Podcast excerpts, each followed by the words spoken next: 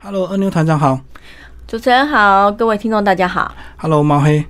Hello，主持人好，还有各位听众朋友们，大家好。那一开始呢，二牛团长先把这个剧情稍微介绍一下吧。他跟之前的二零一五年的这个美术馆世界纪是有延伸的，是不是？哦，对，我们二零一五年呢创作了这个美术馆失窃记这个儿童剧，它就是关于昆虫家族的。嗯然后经过了四年呢，我们又在另外以昆虫家族就是为主要角色呢，然后创作了今年这个戏叫做《长脚叔叔的手机链》。那这里面的剧上一集的剧情呢，是它里面的那个小的甲虫呢，小甲它跟他朋友的关系，他认识了人类的新朋友，然后跟他的关系，并且破获了一个这个美术馆的这个画的失窃的这个案子。但是这一集呢，就是从这小贾呢跟他的朋友已经分开了，所以这个。这个问题呢，就回到了原来他们甲虫家族的身上。那因为朋友已经离开了，所以还有一点失落。然后再加上这个家族里面还有一个有趣的角色，就是长脚叔叔。那长脚叔叔呢，他也喜欢人类，之前也喜欢人类，但是为了长脚叔叔感情的问题呢，大家有点伤透脑筋。那但是没想到，长脚叔叔在这一集上面，他原本是不想要再喜欢上人类了，就是，但是他阴错阳差，因为捡到一只手机，结果爱上了里面的直播主，而他以为直播主穿着蝴蝶装的直播主呢，就是他的这个天命真女，嗯，所以他就决定离家出走。那离家出走的这个这个长脚叔叔呢，到底会去哪里？这就是小贾跟他家人发现这个状况，就要赶快动员，发现他好像陷入了困境了。对，陷陷入困境，所以他们全家再次出动一起救援。哦，所以等于是甲虫呢，长脚叔叔他爱上了这个虚拟爱情一个蝴蝶的一个直播主。嗯，那接下来毛黑讲一下你在剧中的一个角色。我在剧中的角色就是晨曦二零一五年那一部的毛黑，他就是甲虫家族里面的一家之主。那他是那个长腿的哥哥，嗯那长腿这个弟弟就是蛮常让他伤脑筋的。在上一集里面，他们两个就是比较好兄弟的关系，可是，在这一集里面，就是看到长腿为了一个人类又离开家庭去了，然后他们就是会到外头去找他，然后想办法把他给救回来。对，大概是这样子的一个角色。所以这一集你跟你的这个弟弟就会有很多冲突，是不是？因为你要劝他，是不是？呃，因为他其实都是私底下，他想到什么就做什么，那他其实也没有跟我们商量过，所以也还没有来得及劝他，他就已经离家出走去了。我们都是事后才知道这些事情。对嗯，对，他跟着长脚的那个两个人的这个这个性格是完全不一样。那其实毛黑有一点点，就是说他是爱家的，然后但是他也是其实还蛮尊重别人的，所以他就觉得说啊没有关系，你你你平安就好，就是应该没什么事，都凡事都往正向的想。嗯哼，嗯，所以这个过程就是你们全家要去找这个呃长脚叔叔，然后把他劝回来，这个回归家庭就对。哎，这个其实好像跟我们现代的时事有点有点相关，大家迷恋手机呀、嗯，对，其实那时候在创作的时候，就也就是我跟导演，导演是江国生，那我们两个在讨论就是昆虫家族会发生什么事的时候，我们就想要用昆虫家族这个这个角色这样的媒介，然后来影射出我们现在生活的状况。就很多人沉迷在手机里面，不管是大人或小孩，那也许小孩子不沉迷，可是我们都会教小孩说：“哎，你手机少一点看啊，你你少玩一下手机。”可是事实上，在跟孩子讲的时候，大人是不是继续在沉迷在手机里？大人自己也这样。对对对，当然也是这样。所以你哪有什么理由去跟小朋友讲？所以其实在这个故事里面，呃，就是沉迷手机的是大人。好，虽然他迷的不是像我们人类的那种沉迷，但是他就是为了手机里面的这个虚幻的世界而迷失了方向。所以我们希望这个亲子剧呢，是就是大人小孩看的时候都会一起去思考手机在他们生活中的状况。嗯毛黑，你演甲虫有没有特别的技巧？跟一般演舞台剧演人好像不太一样哦。呃，特别的技巧就是我们知道甲虫跟人类的一些肢体上啊，或者是我们的习性上啊，就会有一点点的不一样。那在演出的时候，当然也是会尽量把甲虫的一些肢体特色带进去这个角色里面，就是让观众看起来我们就不是一个只是穿着甲虫装的人类，而是我们的那个身心上都是跟甲虫是同步的。嗯嗯，二娘跟我们讲一下，你这一档的戏有没有一些比较特别的一个地方？跟之前美术馆世界纪，呃，卡斯阵容有没有一些调整，或者是新加入哪一些这个角色？哦，是这样，因为这次我们就是这是他的等于是延续的嘛，但是我有我有刚刚有提过，就是我们原来的那个小男孩的角色呢，他们全家已经搬走了，嗯，所以这个人类的这部分呢，就以那个直播组那个女生跟她的男朋友为主要角色，对，所以他在这里面你就会看到那个直播组的，就是现在其实生活上也有很多年轻人就很想要自己当主播，当网红，对，当网红，然后但是其实你可能不太有什么，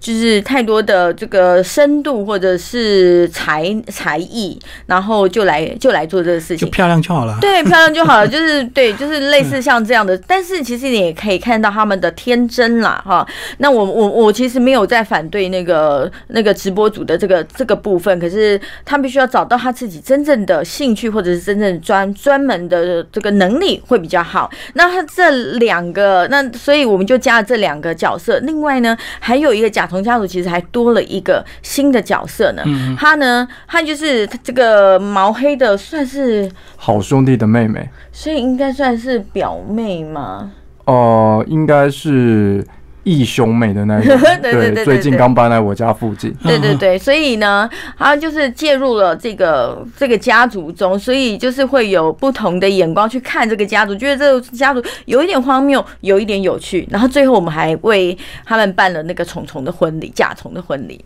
哦，所以最后应该是 happy ending 咯。哎呀，对对对，当然是 happy ending 咯。对，嗯那其实这一出呢是所谓的这个儿童舞台剧啊，所以在现场的演出应该更注重跟现场儿童的一些互动啊。毛黑讲一下你在这方面你个人的一些感想好不好？跟一般的舞台剧跟儿童舞台剧在舞台呈现上，你们演员呃会有哪一些差异性？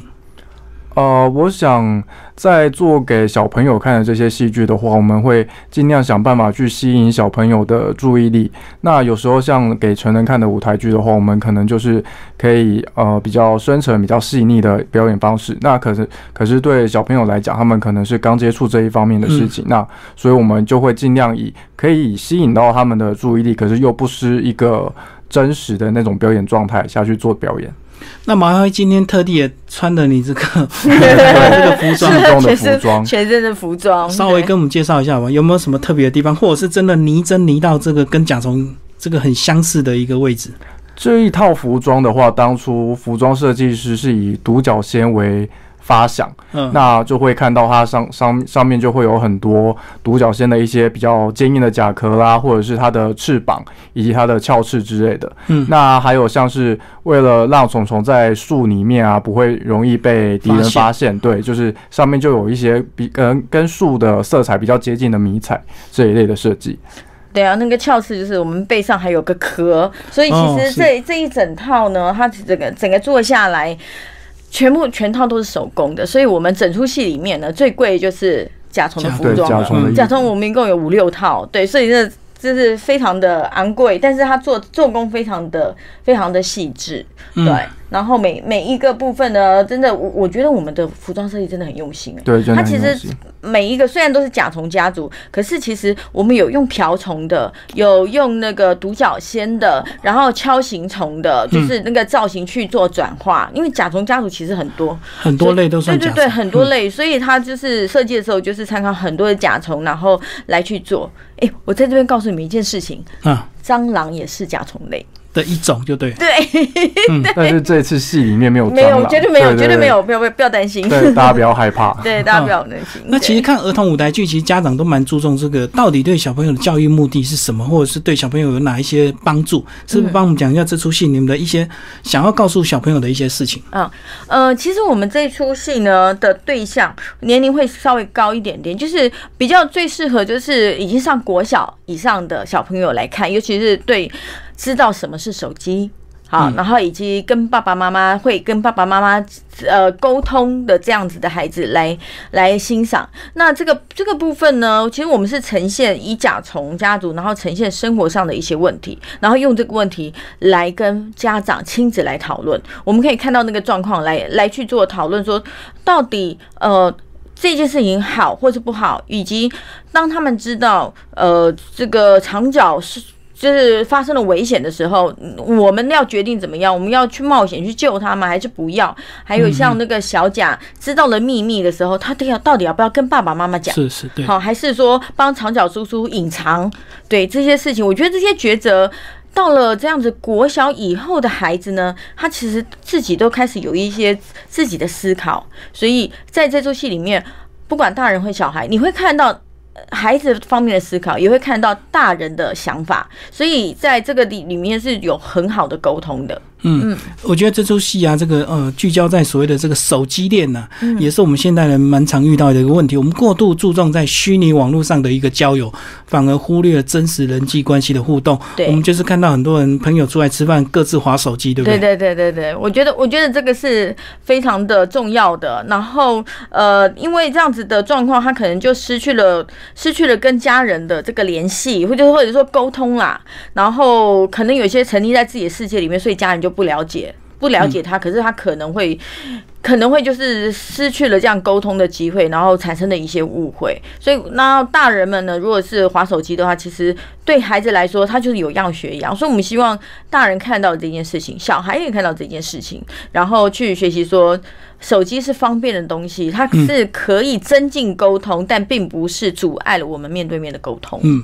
然后这出戏即将在九月六号、七号、八号三天四场的一个演出哦。对哎，麻烦帮我们讲一下你们目前的排练情况好不好？你觉得这一次跟之前的戏有哪一些差异？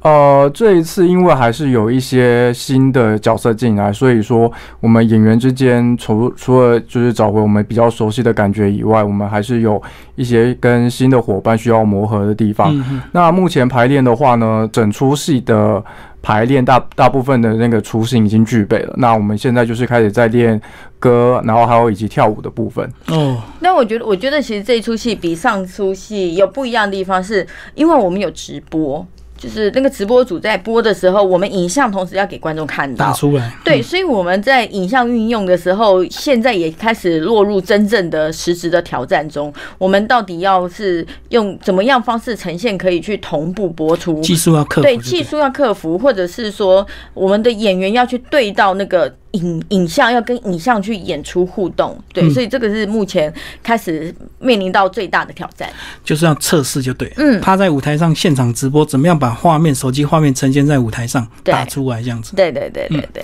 好，最后二妞团长帮我们讲一下这次的演出讯息。好啊，我们这次的演出讯息就是我们在九月六号、九月七号、九月八号的演出，在文山剧场，就是在集美捷运站这边。对，那我们这次的这次的演出呢，一共有三天，有四场。呃，礼拜六是下午晚上，礼拜天是下午，然后礼拜五的话是晚上。那主办单位是台北市艺文推广处，然后协办是文山剧场，这是一个非常亲近的剧场，然后因为是适合儿童看的。